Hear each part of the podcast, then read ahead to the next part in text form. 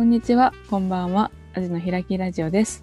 この番組は京都芸術大学のアートプロデュース学科通称 ASP の山城大輔研究室に所属している学生が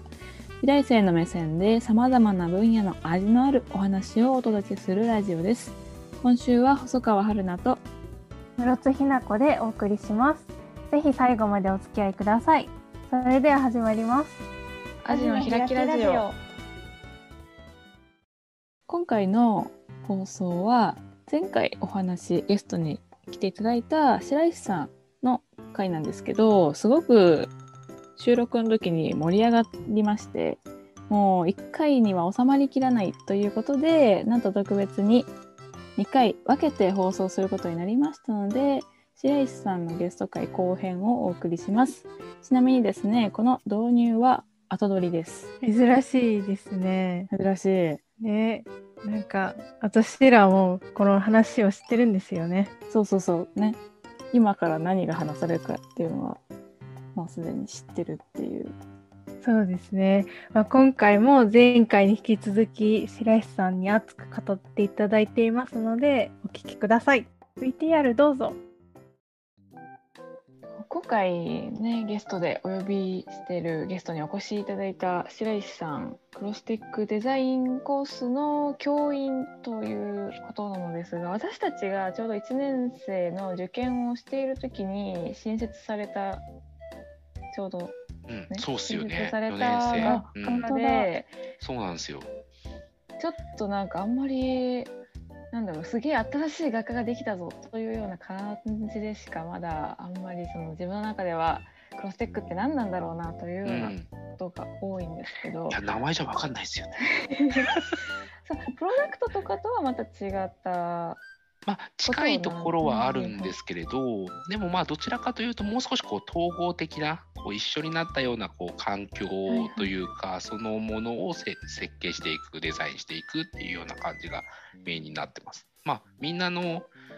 最近なんかテクノロジー、いろんなテクノロジーとかいろいろ出てると思いますけど、まあ、触れない時ないじゃないですか。プロダクトでもそうだし、多分なんか美術とか他のね、グラフィックデザインとかでもテクノロジーは入ってきてると思うんで、まあ、なんかそれをこういろんな領域をこう横断するためのこう架け橋みたいなもんだと思うんですよ、テクノロジーって。はいはいはいなんで、まあ、その基礎技術みたいなことを学びながらも、あのーまあ、アートデザインっていうのをちょっとこう分野を横断していきながら、まあ、広いせ広い意味での設計みたいなことをテーマにして、あのー結構授業の中ではそういうのを扱ったりとかしてるんですね。でまあそれを最終的に社会にこうアプローチしていくためにあのそのそれをこうサービスとして展開していくだとか、まあ、それをなんか安定的に供給するためにあの会社を起こしていくとかっていうことも含めてなんかトータルであの考えていこうっていうのが、まあ、コースの全体のなんかこう目標みたいな感じになってます。あれですねあの起業した学生がいるとかいないとか。いないとか。そういうよ うなお話もちょっと聞いたりもしたんですけど、今の4年生が、あのーえーっと河原町大池のあの交差点のところに京都新金さんが持たれてるクエスチョンビルっていうところがあるんですけど、そこの1階にカフェバーガー、ありますね。はい、アワバーっていうのがあるんですけど、そこが学生がメインで運営しているんですね。で、その運営母体を学生さんたちがあの起業して、えーっとやっていて、で、まあ単純にカフェバーやるだけじゃなくって、学生さんたちがいろいろやりたいことっていうのをそこで実現できるような場所としてやっていきたいなみたいなことでやっていってた中でのコロナみたいなね、ああいやね。ちょっと飲食今なかなかしんどいぞみたいな、そういう状況ではあるんですけど、まあ今、今ちょっと頑張ってやってるっていう感じですね。なるほどなるほど。うんなんか私クロステックではないけど、まあ、映画映画学科かな？の友達とかがこうあそこのカフェに入り浸ってて、なんでこんな入り浸ってるんだろうなって思ったらあそういうことだったんですね。学生が運営もしれない。して。うん。なるほどなるほど。なんかその、まあ、企業とかにその至るまでにその白石さんはなんかどのようなサポートだったりとかどういうなんかどういうこと形で関わっていっうんうんたりとかってしたんですかね？まあ、今回そのクエスチョンのところにあのアワーバーに関してはそんなになんかがっちり関わってたってことはないんですけど、でもまあ授業の中とかでさっき言ったようなサービスの話だったりだとか、まあ、今のねアワーバーとかでも相談は出てるんですけどその内部で使いたいなんかシステムを作りたいとか。あのプログラム書いてね、うんなんかやりたいという時とかに、まあ、たまにあいあのアドバイスをしたりだとか、それのまあ基礎技術を教えたりとかっていうのを授業で扱ったりとかっていうことをやってますね。ああなるほど。うんじゃあもうあれですね。まあそのまあテクニカルなまあなんだろう基礎となるところは教えたけどその他はもう学生が主体となって本当に企業まで行って今も運営しているそうですねそうですねまあなんかあの会社作るのってまたまあ全然違うというか、まあ、テックとはまた全然違うところ。だったりとかもするしするんで、まあ、そこは結構やっぱりあの状況によってねなんかいろいろ違うんですよね。はいはい。で僕もあの実は大阪の方でファブラボっていうあのデジタル加工機だとかあのデジタル系の加工機を扱誰でも使えるようなスタジオっていうのを運営していてでそれも母体が一一般社団法人なんですよ。だから一応なんかそういうの立ち上げたことを経験はあって。でまあそれのね収益とかどうすんだみたいなこととかあもまあ、今メインで関わってるわけではないんですけど、あのー立ち上げ時期には中心メンバーとしてやっていたので、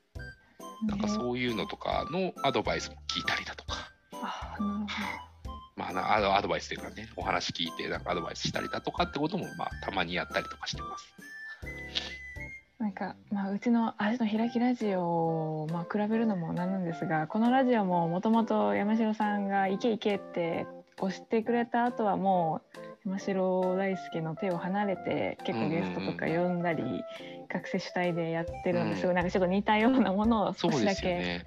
いや、でもこれすごいなと思ってて、なんか、あの、山城くんに聞いてで、なんか僕声かかった時になんか山城くんが言ってくれたのかなみたいな感じだったんそうですですよ。ね私もその話山城さんから聞いてて「ね、ゲスト出るんですか?」って言った、まあ、白石さんにっていう話を聞いててうんもう全くもう山城さんの力も借りずに。ね。いや、なんかそれすごいなと思って。あの、えーっとま、まとめの展示とかもやってたじゃないですか。ああ、僕行けなくて、あの、うん短く、すげえ短かったんで、そうなんですよ。まあいみたいな感じで2行けなかったんですけどちょっと開催はできなかったんですそうそうそう。主体的にやられてて、能動的にやっててすごいなと思って見てました。うんうんうん。えいやありがとうございます。いや、なんか、ななんで、出れたんで、出れたのは光栄ですって感じ。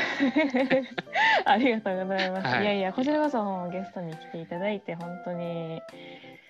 今日ね室津もねさっきのつい収録前までずっと緊張するぐらいえ、そすんなですか？大物のなゲストに来ていただいたということで。もう全然もう、ただのおっさんですかね、その辺に歩いてるおじさんですからね、緊張する必要、はいみたいな感じで、うーすみたいな感じなんで。いやー緊張したね室津ね。緊張しますね。いやいやいや、大人、全大人然。緊張するなーって思って。あまあ、大人はね、知らないおじさん話すの緊張しますよね、おじさんとお母さんもね。いや、それはわかります。うん。あのまあ、クロステックのお話に戻ってしまうんですけど、はいはいはいクロステックデザインのコースを新設された時にもう白石さんは教員としておられたいやあのコース新設と同時に採用なんで、あのーーはいはい。なんか一番初めのその準備期間はほぼ僕し知らないというかうん、うんうんこういうのができるよみたいな感じで、あのー大学に来来たんですよ。なんで、まあ1年生、本当に入った1年生と皆さんと同じタイミングで大学に来てみたいな感じでっていうので、今、まあ3年目っていう感じですね。まあ、と実はなんかでもあのウルトラファクトリーのテクニカルをやったこともあってあ設置ー元からウルトラのはいはい大ウ学とはそうですね。関わりがはい、関わりはありました。ウルトラを立ち上げの時にあの来てて。はいはいはい。でそこからずっと関西なんですけど。ああそうでまあウルトラ4年5年ぐらいやってでやめて、でまあ先ほど言ったあのファブラボとか立ち上げたりとか、はいはいまあなんかあの兄弟の方でそういう場所を作りたいっていうのもあったんでちょっと兄弟であの教員やってたりとかもあったりとかしてなんかご縁があって今来ましたみたいあなるほどねなそんな状況です。水中エンジンもウルトラで制作されてました。あそうなんですよ。あの水中エンジン始めた時は多分僕もこっちにあの大学には席なかったんで兄弟にいたんですけど、兄弟のスタジオはあったんだけどでもウエンジン作るほどのスタジオではなかったんで ちょっと矢野部さんにお願いしてちょっとこんなのをやりたいんだけどやらせてもらえませんかっていうのをお願いして、まあ、半年ぐらいかけてやってたかな。うんそう。そんな感じでした。そのまあ、クロステック、クロステックは、なんて言ったらいいんだろう。プログラミングとか、うんうん。なんか仕組み、テクニカルって言ったらいいんですか仕組みの技術面、かつプラス、こうなんて言ったらいいんだろう。こう、それをどう売り出すかとか、商業方面につなげていくかっていう、なんて言ったら、ある意味、プロデュースうん、の部分が掛け合わさった学科っていうそうです合ってます、合ってます。もう本当におしい言いたいことをきれいにギュッとまとめていただいてます、それで。ああ、なんかそう思ったら、こう、アートプロデュースだとかっていう、プロデュースをめちゃめちゃこう重点的に学んでる私たちよりめちゃめちゃ技術が伴ってて、強いですよね。まあ、ととはいえ、なんかその、みんなが全部を、あの、なんだろう、こう、すべての技術を持ててるっていう状況ではた当然なくって、やっぱりこう4年間でできることって限られるし、あの、興味の方向とかもみんな違うんで、あの、一般的なね、なんか、ジェネラルなところはやりましょうと。で、なんか結構、その仕事をするにあたって重要なのって、そこがちょっと分かってるかどうかみたいな。やっぱり、うん。突拍子もないことを言って、誰か、あの、なんだろうな、あのー作業してもらうような、どこかに外注するにしたって、突拍子もないことを言って、終わるはずがない仕事を振っても、やっぱりなんか大したものはできないので、なんかそことこう、コミュニケーションできるだけの、なんか語彙力を持つみたいな程度で、ちょっと技術を学ぶみたいなのが、まあ1年生ぐらいでやってるっていう感じですね。で、2年生ぐらいから結構選択的になっていくんで、あの2年生の時には、まあ、俺ちょっとこっちの方向かなとか、私こっちかなと思ったら、そっち側にちょっと振っていける、ウェイトを置いていけるみたいな風な設計にはしてます。なんでだから、すっげえ、何でもできるやつらができてるって感じではないですけど。またなんか情報デザインっていう枠組みの中に入ってるのがすごい、うんうんなんか不思議だな、うん、そうなんですよね、情報デザイン学科、うん、でやってるので。デザイン的な勉強も結構されてるんですか、あのーやるように、やっぱりそこを知らないとね、何作るにしても、あのーダサいもん出てきちゃうんで、あのできるだけそういうエッセンスも入れるようにはしていってます。だから映像系の授業もあったりとか、うん。あのーデジタルファブリ、まあ僕結構デジタルファブリケーションが専門ではあるんですけど、デジファブを使うっていうのと一緒に、まあアプリケーションの使い方を学んではいくんだが、それと同時に、あの、スケッチブックとかでめっちゃそのデザインスケッチというかスタディをさせたりとかいうのをして、まあ取捨選択をしていくっていうのが、なんか、を、は、なんかこうちゃんと勉強していこうみたいな感じでやってますね。あいいなちょっとジョーであのクロステックに入り直したくなりましたあ、ぜひ、あの、ダブルスクールみたいなとかでも。いやいやいや。まあ結構ね、そうなんかいろんな分野を横断しましょうって、うんあの、大学院とかでね、あの、やることが多いんですけど、まあ早い段階から始められるかな、どうかな、みたいなところとか、ちょっと僕らもなんかチャレンジングな部分はありながらやってるっていうような感じではありますね。うんうんいや、なんか、また教員が、その、えっと、こう、具体的にやりたいって言っても、学生の興味とか、関心がまた違うベクトルだったり、そこに向かなかったりすると、なかなか大変だろうなって。いやー、そこら辺はありますね。うん。知らないこととかもありますからね。うん、なんだこりゃみたいなこととかもああるんだけど、まあ、なんかその辺は、あの多分どのうちの大学ね、どの先生もそうだと思うんですけど、知らないことを興味持って多分勉強する人たちが多いのかなっていう感じがするんで、うんまあ僕らも本当に知らんけど、まあ一緒に勉強しよっかみたいな感じで、テッキーなこととかも一緒にチュートリアルやってみたりとか、全然知らん分野とかも詳しい人に話を聞いて聞いてみたりとか。だからなんか面白い、一緒に勉強できてて面白いですけどね。そんなとかも。うん勉強っつっていいのかな。一緒に学びながら。う うんん。なんかその結構まあ学生の結構やりたい興味みたいなところを一緒に学んで、まあその方そういう方向にもまあそういう方向のなんだろう勉強もしてみようとかそういう方向の方にお話聞いてこういうプロジェクトやってみようみたいなところとかも結構まあ新設のまだ何もなんなんでしょうそのルーティーンみたいなものがない新しい学科だからこそできたことなのかなっていうようなまあちょっと思ってすごい、まあ、その自由度の高さっていうのがやっぱり新鮮だしいいなっていうように思うけど反面結構なんか大変だったこととかもかなりあったんじゃないだろうかなって思って。いやー、ありますね。それなりにやっぱりありますね。まあ、言ってもやっぱりね、こう、高校まで、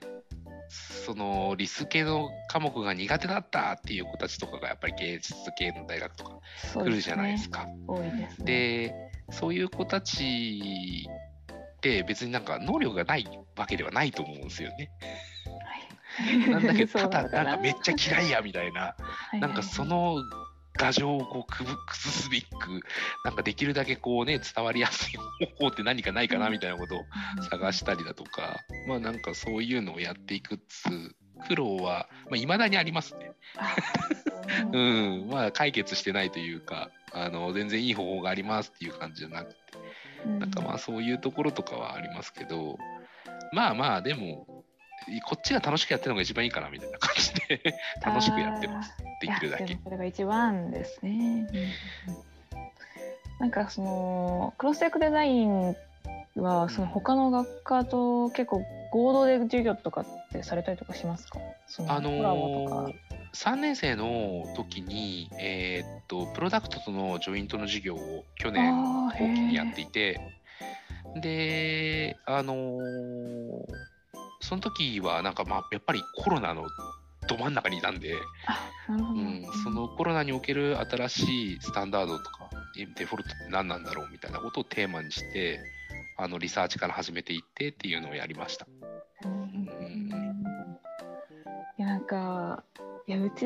のアートブーズ学科って結構他の学科との関わりとかが少なくてですあね、そうなんですね。なんかもうもしよければもう、まあ、小さなゼミ単位でもいいので何か一緒にあできたらなって思ったりいや山城ゼミもかなりあの私たちが一期生で新設のゼミなんでね。自由度が高い者同士何かできたらなっていうように思ったりぜひやりましょう。なんか山城さんとも実はプロジェクトを、はいはい。あの動かしていて、搬入、ー。搬入プロジェクトっていうあの悪魔の印がああれテンション上がってるを音楽でやろうっていうのを、まあ、あの、ワイカムで今、あのーえっ、と、お鍋たんが、鍋たん、あれ、本名なんだったっけ？渡辺さんか？え？だなんだったっけな？渡辺智也だよな。確か渡辺さんが、あの、ワイカムのアーカ,、アーカイブ担当されてる渡辺さんが今主導で、えっ、と、今年の夏も多分展示あるんですけど、なんか去年ぐらいから、えーと活動されてやってたんですよ。で、その時に、あの大学でやろうよっていう話をしていて準備をしてる最中にコロナになって。そうなんですよでなかなかちょっと今ここで人数増やしてやるっつうのは難しいよねっていうので今なんかこう冬眠状態にはなってるんですけど、うんこの間あのちょっと仕事の用事で山口に行く機会があって、その時にあのあの渡辺さんとも話してきてるんですけどあのまた夏には終わ一回終わっちゃうんだけどその後なんか出来上がったというか彼らがある程度考えてるメソッドもあの形になってきてるからそれをもう一回実証実験するっていう点でなんかやってみたりとかしてもいいんじゃないみたいな。で山城さんともやろうやろうとは言っているのでああ、そんなんとか。なんかね学生で学生のうちにねそういうことにね関われたらすっごく熱い。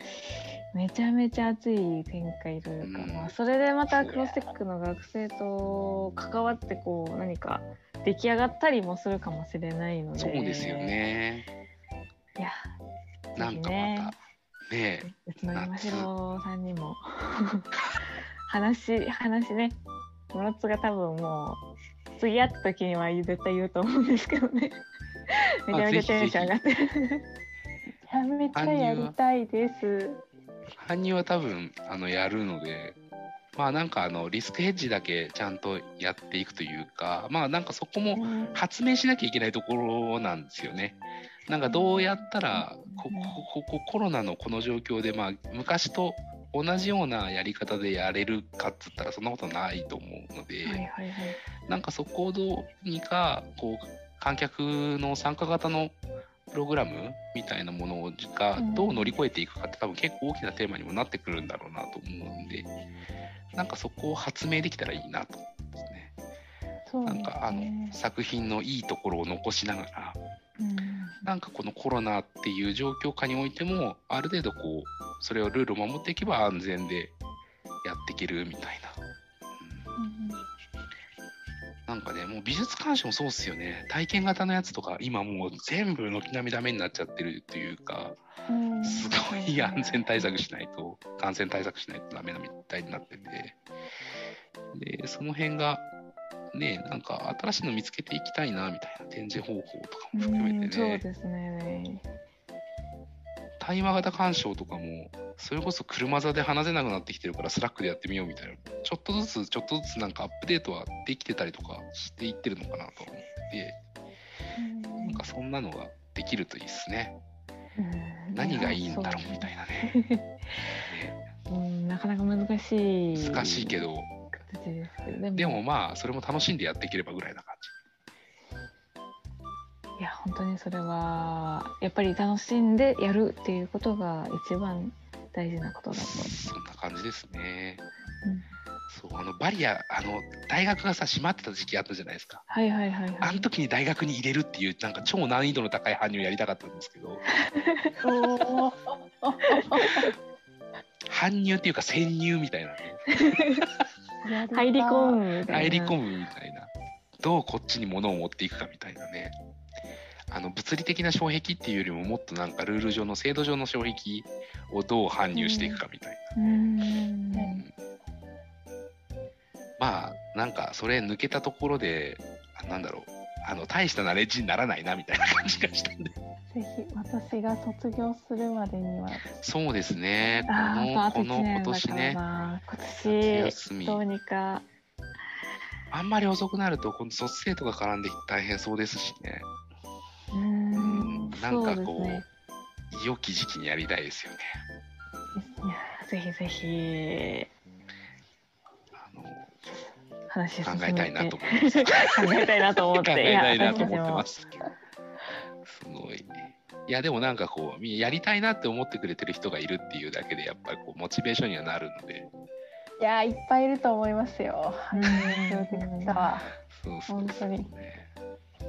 こうそのお祭りの熱をこう冷めない程度に感染対策をどうするかみたいなね。マジでパズルみたいな感じがし気がしますけど。針の穴を通すようなことだと思いますが、うんなんかね、そこら辺をうまくアップデートできれば。楽しみにしています。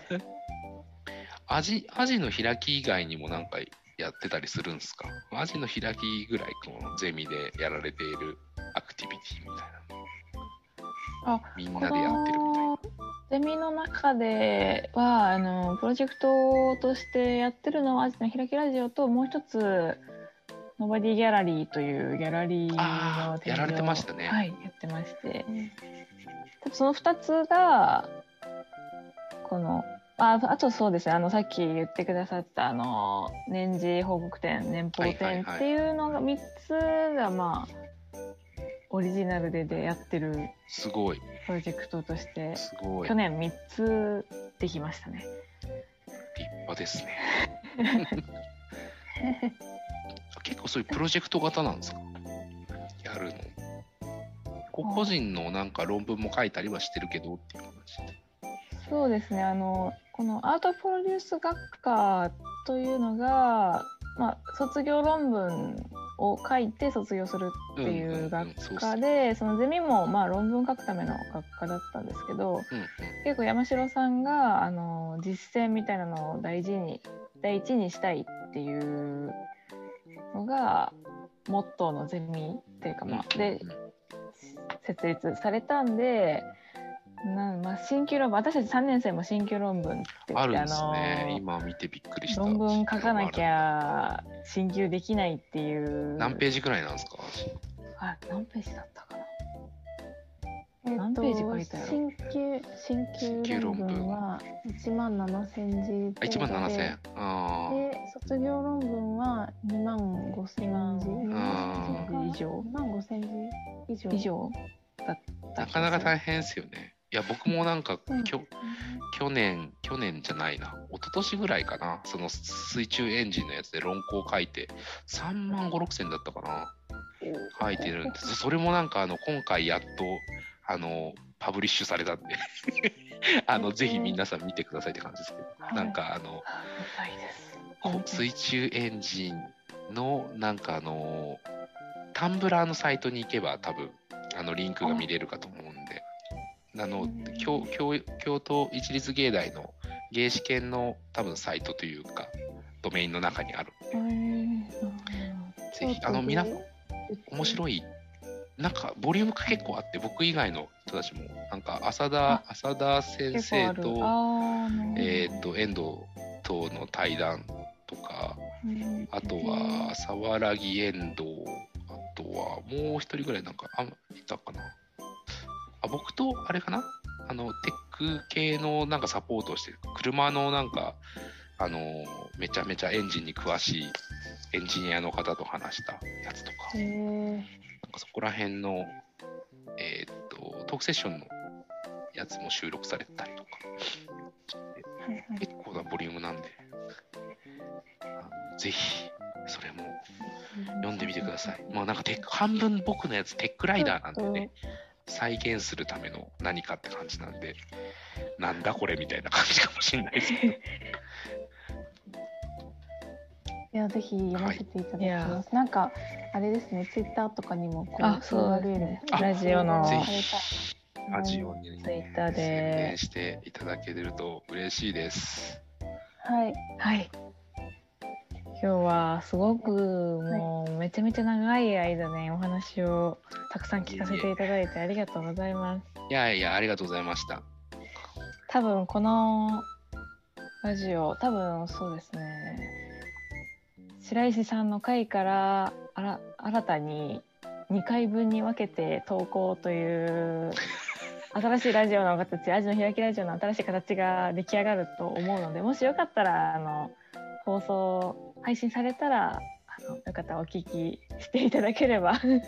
承知しました。はいありがとうございます。まだあの学生の方にもそうですね。宣伝とかしていただければ嬉しいそうで。すね。あの、もう全然もうバンバンします。本日はゲストに本当にありがとうございました。ありがとうございました。アジの開きラジオ。今回の放送の感想やご意見がありましたら、ツイッターでハッシュタグアジの開きラジオでツイートしていただけると嬉しいです。アジの開きラジオは今後も Anchor、Spotify のポッドキャストを使用して配信していきます。ぜひ今後の放送も何かの語って今にでもお聞きしていただけると嬉しいです。そして、なんと1周年記念配信を予定しています。やったー早い早い早いすごいねねもう1周年経ったし記念配信なんかしちゃうし、あれから1年経ったんだね。そうだよ始めてから1年ですよよくやりました懐あの私とルナコがね2人で喋って当るのね。ね記念すべき第1回目なんかちょっと何が変わったかとか聞き比べみたいなのやってみたいなってあ思うわ、やってみたい。なんか恥ずかしいけどいや絶ね。対恥ずかしい聞きたくないぐらいのレベルねなんかちょっと企画してみましょう。企画したいですねはい。じゃあ村津さん日にちはいつになるんですか？その放送のはい。日にちがですね、なんと6月の5日と6日はいの土日ですね。なんと2日間。なんとなんといつものい生放送よりバージョンアップした形でお送りします。私もいろんな企画をですね考えていこうかなと思っていますので、よかったら皆様も楽しみに待っていてくださいお楽しみに。バイバイ。バイバイ